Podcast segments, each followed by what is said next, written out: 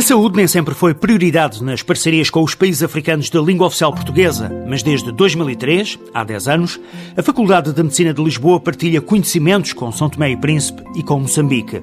É um projeto que abrange a prevenção, formação e terapêutica. Um projeto multidisciplinar, segundo explica o professor Francisco Antunes, que também é o diretor do Serviço de Doenças Infecciosas do Hospital de Santa Maria, em Lisboa tentamos fazer formação destas pessoas. Temos cursos que têm a duração de uma semana, em regra geral com 30 horas, onde damos formação aos técnicos de saúde, particularmente no que diz respeito à atualização. Anualmente damos apoio à monitorização, isto é, à determinação uh, da carga vírica, uh, enfim, avaliando de alguma forma a eficácia da terapêutica.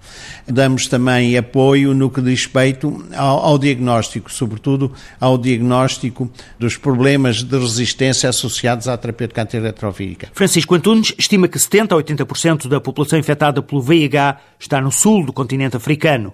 O vírus foi identificado inicialmente em macacos na África Central em 1981 e isolado pela primeira vez dois anos depois. Faz agora exatamente 30 anos. Os grandes problemas que nós neste momento encontramos é o acesso aos cuidados de saúde, a dificuldade de acesso à terapêutica antirretrovírica. Por exemplo, menos de 50% da população tem acesso à terapêutica antirretrovírica.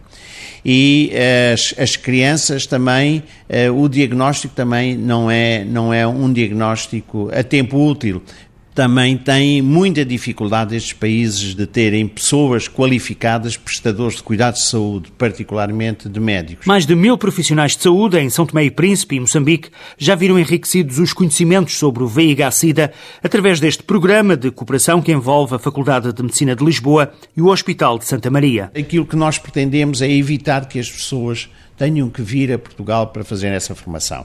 Procuramos uma proximidade uh, local permitindo assim que as pessoas, em numa semana, tenham uma aprendizagem intensiva. Nós acompanhamos essa aprendizagem com a distribuição de material didático, deste pendrive, permitindo assim que essa aprendizagem seja complementada com a informação. O Hospital de Santa Maria e a Faculdade de Medicina de Lisboa contribuem com profissionais que se deslocam a território africano para dar formação. Este grupo, o coordenador do projeto Francisco Antunes, juntou médicos de Coimbra e do Porto. É uma equipa multicêntrica, neste momento constituída exclusivamente por médicos, mas penso que estender este tipo de, de ações também com a participação de enfermeiros seria extraordinariamente importante, mas isto tem que ir a pouco e pouco. O professor Francisco Antunes defende que nestes países que lidam com a escassez de infraestruturas e de recursos humanos qualificados, também é preciso levar uma amostra do progresso.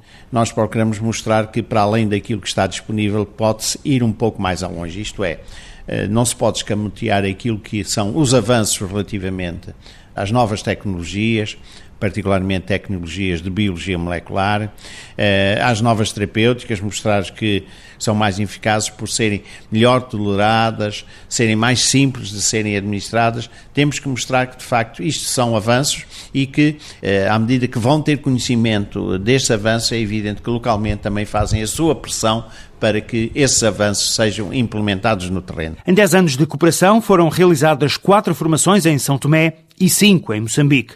Outras estão previstas para Angola, Cabo Verde e Guiné-Bissau. O VIH-Sida não tem cura, mas tem tratamento. Cumprindo corretamente a toma dos medicamentos, a pessoa com VIH tem uma esperança de vida aproximada à da população em geral.